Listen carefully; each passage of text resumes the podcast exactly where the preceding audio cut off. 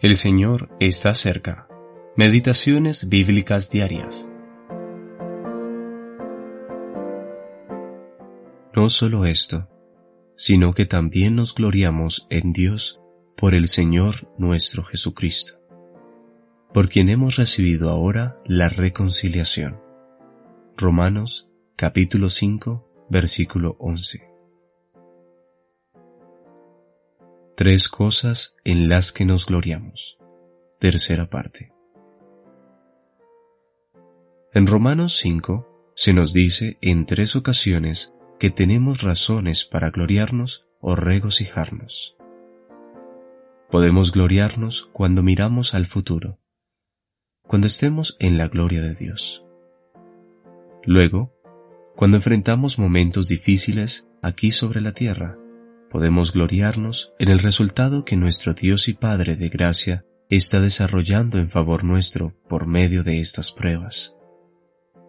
Y la última ocasión la hallamos en el versículo 11.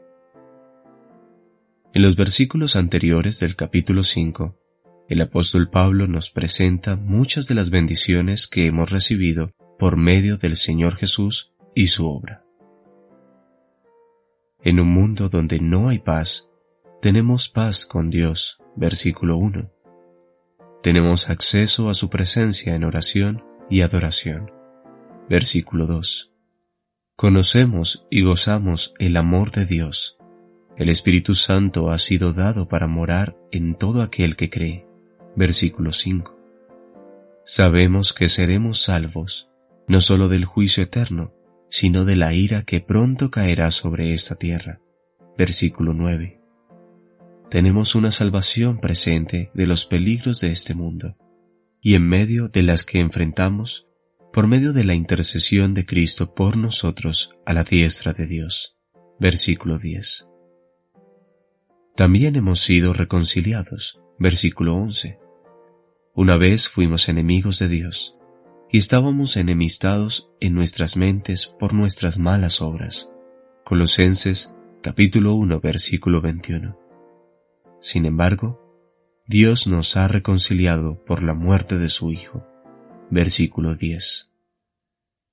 Luego de enumerar todas estas bendiciones espirituales que hemos recibido por medio de la obra del Señor Jesús, leemos que nos gloriamos o regocijamos en Dios mismo. Versículo 11. Aquel que bendice es, de hecho, más grande que todas las bendiciones.